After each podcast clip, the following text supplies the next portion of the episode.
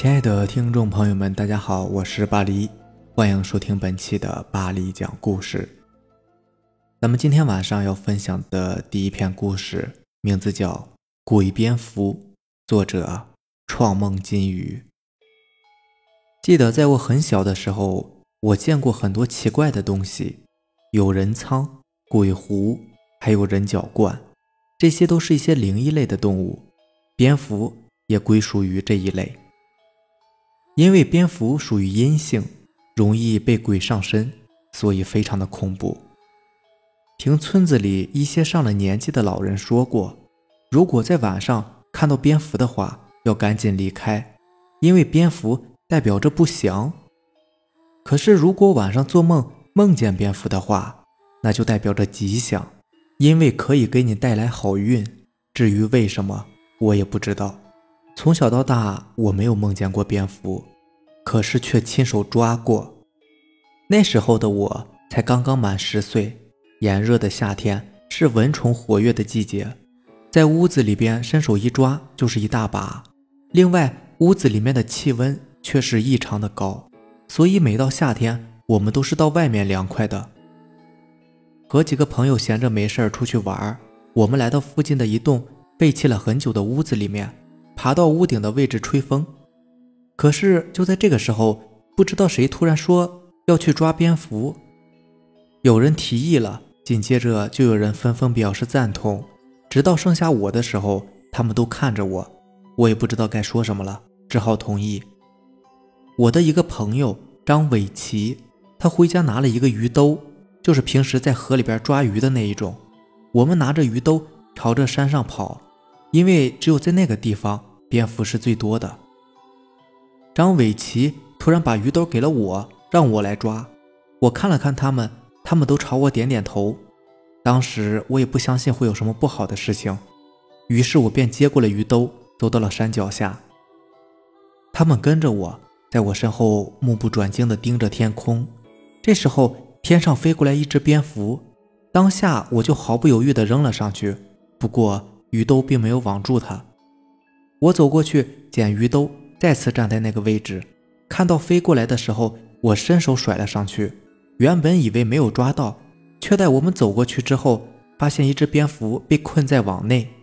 张伟奇看到后，激动地说：“这只是我的啦！”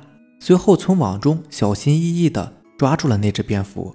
为了防止被咬到，还专门找了一个塑料袋把它包着，然后跑回了家。有了第一次经验。我抓起来也比较熟练了，几乎每次扔鱼兜都能够网到一两只。他们都是小心翼翼的拿着蝙蝠跑回了家。此刻只剩下我一个人了。我看着山上空荡荡的，只剩下我一个人，有点害怕了。可是他们都有了，我总不能不要吧？心里想着，再抓一只我就走。可是此刻天空稀疏飞过的几只蝙蝠都太高了，无奈之下，我走到了山上。走着走着，我发现了一大堆的蝙蝠倒挂在树枝上。我悄悄地走过去，可是却不经意间踩了一根树枝。所有的蝙蝠听到动静后都腾空飞走了。我看到暴露后，就在后面紧追着，不知不觉来到一处山脚内。此刻我却看见了一只巨大的蝙蝠倒挂在山上。我告诉自己，它没有发现我，我抓一只就走。可是随着我的移动，蝙蝠也转过了头。当我发现一只落单的蝙蝠后，正准备扔网，却听到身后啾啾啾的声音。转身过去，发现那只巨大的蝙蝠竟然不知道什么时候落了下来，正好站在我的身后。我一路上大叫着跑回了家。母亲看到我大呼小叫的，问我怎么了。我把刚才的事情告诉了母亲。母亲说我胡闹，随后把我带到我爷爷的屋子里面。爷爷听母亲说完之后。也没有说话，只是说不用管了，记得下次不要去了。从那以后，我就真的没有再去过。他们几个拿着蝙蝠回家的，也都发生了一些不好的事情。至今我还在庆幸，当时自己幸好没有抓到蝙蝠。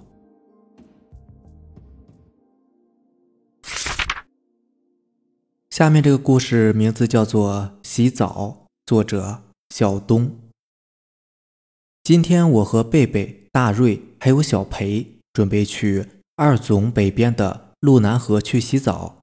天气太热了，我们几个人都不太会游泳，最好的水平也就是游个十几米吧。所以我们每个人都带了游泳圈，因为这条河挺宽的，我估计最起码也得有八十米左右。河边水深一两米，中间大概能有四米这样。这条河里边每天都会有船只路过的。也不知道都是拉些什么东西。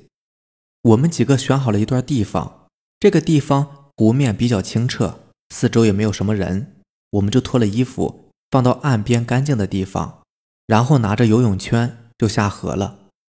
河水很凉，在里面也很舒服。大瑞、贝贝还有小裴还在比赛呢，让我当裁判。他们从这里游到对岸，再游回来，谁先游到我这里就算谁赢。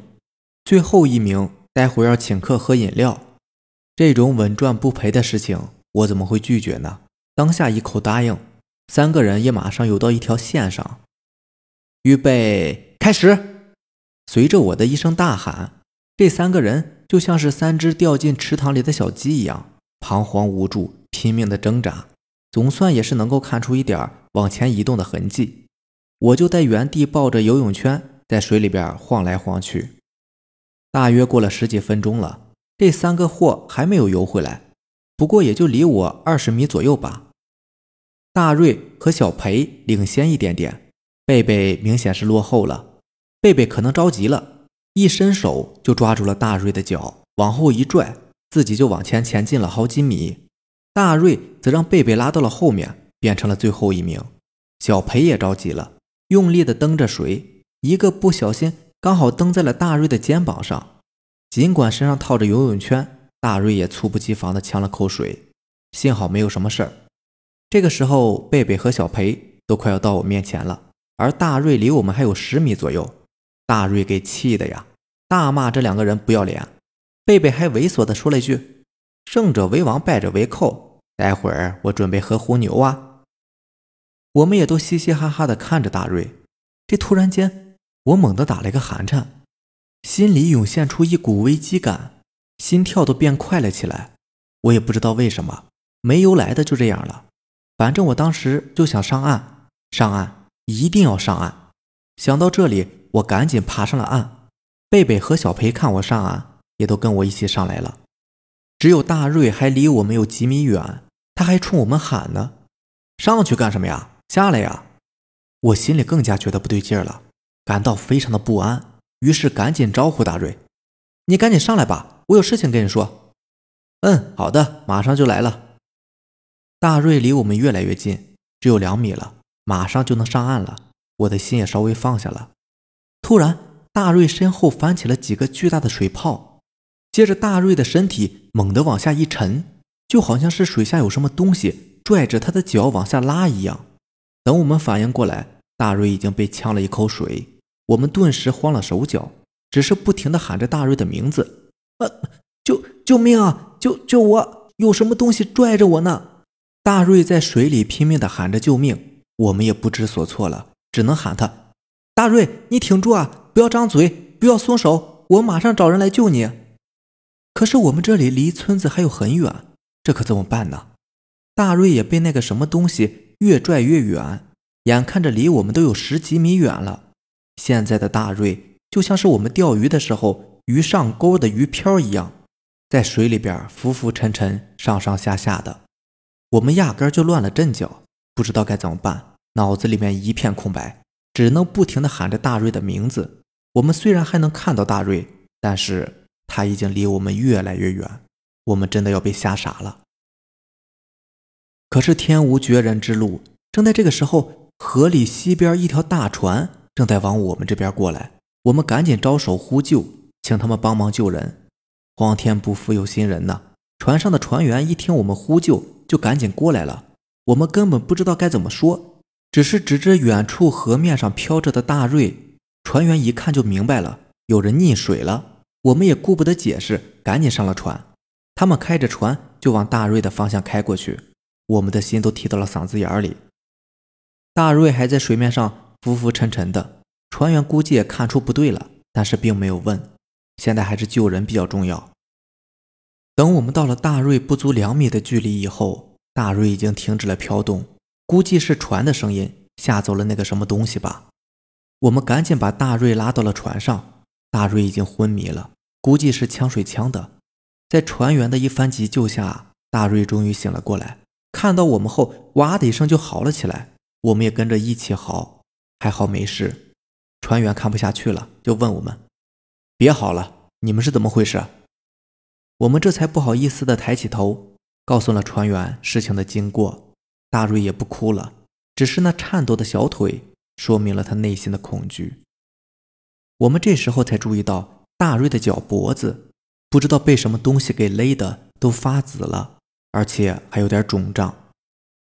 好心的船员把我们送上了岸，这才走的，并告诫我们以后不要随便到不了解的水域里面去玩，有好多事情。不是我们想的那么简单。说完就走了。所幸大家都没事，我们就轻松起来，赶紧穿好衣服，就准备带着大瑞去医院里边看看。